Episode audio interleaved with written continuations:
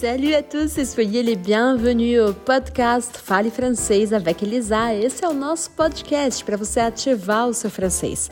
Afinal de contas, o francês já existe dentro de você, mesmo que você ache que está saindo do absoluto zero no idioma. E aqui, nesse podcast, você vai ter acesso a áudio 100% em francês, a material para começar do absoluto zero, como você disse que está começando, mas tudo isso para você falar francês com naturalidade e com confiança. Alors, c'est parti e bora descobrir esse universo da língua francesa. Eu sou Elisa Tuchon Fingerman, franco-brasileira e professora de francês há mais de 15 anos. Alors, on y va, vamos lá!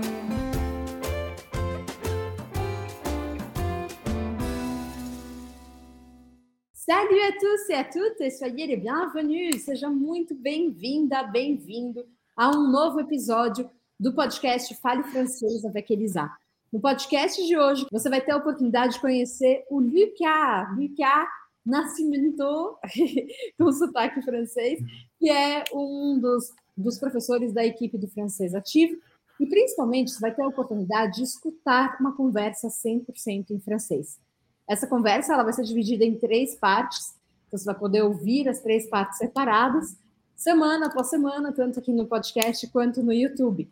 E agora eu vou chamar para nossa conversa Lucas. Salut Lucas, bienvenue. Salut Elisa, salut à tous. Merci de ton invitation Elisa, c'est toujours un plaisir de, de participer à ton, ton podcast.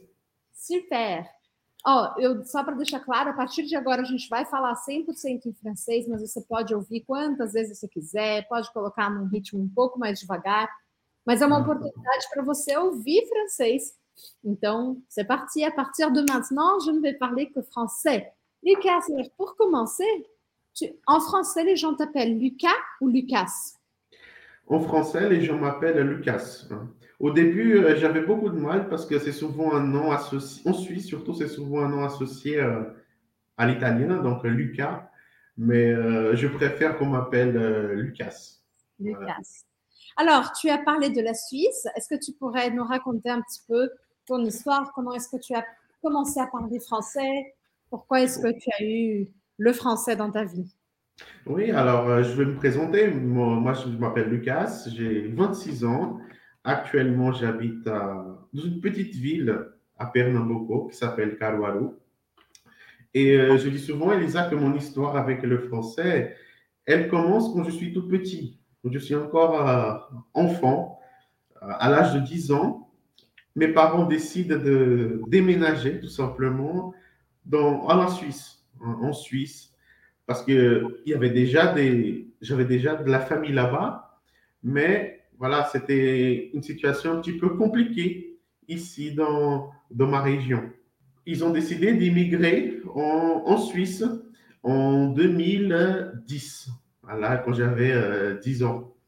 Après cela, quand j'ai débarqué en Suisse, j'avais beaucoup de difficultés, tout simplement parce que enfant, culture différente, euh, d'autres personnes, tout un tas de choses auxquelles un enfant peut s'habituer, mais qui demande un petit peu plus de temps. Donc, à l'âge de 10 ans, c'était mon premier contact euh, avec, le français dans un pays francophone, auquel, euh, au début, j'ai eu un petit peu de mal. C'était difficile, surtout à l'école, quand euh, un, voilà, un immigré dans une école française, c'est un Suisse, c'est toujours un peu plus difficile. Donc à Genève, on a eu beaucoup de, difficultés au début. Mais après ça, avec la langue, avec euh, les personnes auxquelles on a eu contact et qui nous ont toujours accueillis, ça s'est passé comme, euh, voilà, comme prévu. Il n'y a pas eu beaucoup de, de mal là-dessus. Et tu es fils unique, Lucas? Alors non, moi j'ai deux, deux frères, non, un frère et une sœur. Ma sœur, euh, comme moi, elle suit mon chemin, elle veut être professeure de, ah français. Oui ouais. Ma sœur, elle, elle prétend euh, faire euh, lettres en français. Donc, elle est dans l'université de Pernambuco, elle fait lettres français à Recife. Et mon frère, non, mon frère, il a plutôt eu un chemin plus à côté. Mais, mais voilà. Ils sont plus jeunes ou plus âgés que toi? Moi, je suis le plus, le plus âgé. J'ai 26 ans et ma sœur est la plus jeune. Mon frère est celui du milieu. Il a 26, 22 et ma sœur, elle a 18 ans. Donc, vous êtes tous partis en même temps en Suisse et tous, tous au Brésil en même temps aussi Non, alors il y a eu un, cas différent parce que mon père, il est allé en premier. Voilà, il voulait voir comment comment c'était, comment ça se passait. Il voulait trouver un travail d'abord. Et euh, quand il s'est dit, ah, c'est bon, je connais, je pense que c'est que c'est bien que vous pouvez venir. Alors il a fait venir tout, euh, tout le reste de la famille un an après. Donc euh, voilà, un an après, on, est, on a débarqué et nous sommes, euh, nous sommes restés là-bas pendant une période de 8 ans. 8 ans. 8 ans. Donc ta sœur, quand elle est arrivée, elle avait quel âge? Ma sœur, elle avait 3 ans à l'époque. Ma sœur, elle avait 3 ans à l'époque. Ouais, elle était très jeune, très très jeune. Elle, euh, c'était plus facile pour elle. C'était plus facile pour elle oui, parce qu'elle était en train d'apprendre le portugais et en même temps, elle a appris le, le, français quand elle, quand elle est arrivée. Voilà. Très intéressant. Alors, vous êtes arrivé directement à Genève Oui, exactement. On est arrivé à, à Genève, en, Suisse. Et euh, du premier contact, on était émerveillé par, par la ville, par, par la Suisse. On est arrivé en hiver. C'est très important de friser parce qu'on a c'était quelque chose de différent. De Pernambouc, quoi. Voilà, exactement. On est sorti ici en, en décembre, Elisa, à Noël. Et on est arrivé là-bas à Noël aussi. Donc, on est sorti de 28 degrés à moins 3, moins 5. Donc, c'était un, un, petit peu un choc, euh, ce côté euh, surtout climatique.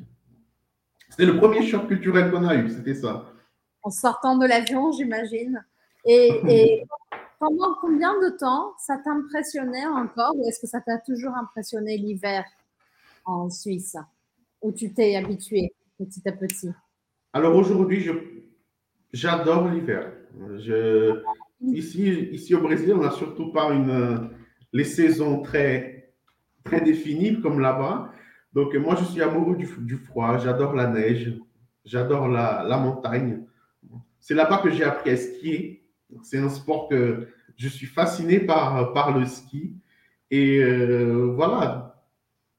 je préfère encore l'hiver que, que l'été. Que le, depuis que tu es rentré, ça fait huit ans déjà que tu es de retour Oui, exactement. Ça fait déjà à peu près huit ans que je suis de retour ici.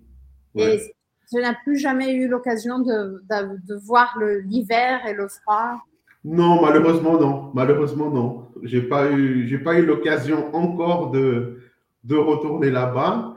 J'ai des amis qui pourtant veulent euh, venir au Brésil, me voir, connaître le Brésil, tout ça, mais j'ai pas encore eu l'occasion d'y retourner. Qu'est-ce qui te manque le plus de la Suisse? Ce qui manque le plus de la Suisse, euh, moi, du premier, du premier regard comme ça, moi, je suis quelqu'un de très amoureux du pays parce que le, pays m'a offert euh, beaucoup de choses, Elisa, surtout du point de, vue éducatif, de l'éducation. C'est un pays qui ouvre la porte euh, à n'importe qui sans regarder ce que tu as, ce que tu n'as pas. C'est un pays complètement ouvert par rapport à ça. Donc, je suis éternellement euh, gratifié par la Suisse à cause de ça. Ce qui me manque le plus, l'hiver, c'est quelque chose que, que j'aime bien.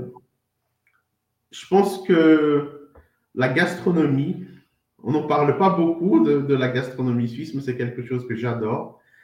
Euh, le rosti, la, fondue, hein, la, raclette, c'est vraiment quelque chose que, que j'adore.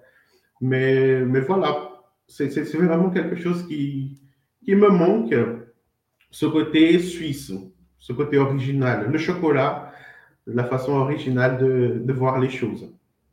Et est-ce que, est que tu te souviens de ce qui te manquait en Suisse par rapport au Brésil? Oui, aussi. Surtout ici au nord-est, on a beaucoup l'habitude de manger le, le, couscous. Et moi, depuis mes 10 ans, je mangeais beaucoup de couscous, beaucoup de couscous. Et là-bas, ce qui manquait, c'était justement ça. Parce qu'il y a le couscous, mais c'est un couscous différent. Le couscous marocain, un peu. C'est pas le, le couscous ici qu'on a au, au, au Brésil. C'est surtout une, une, nourriture qui me manquait beaucoup.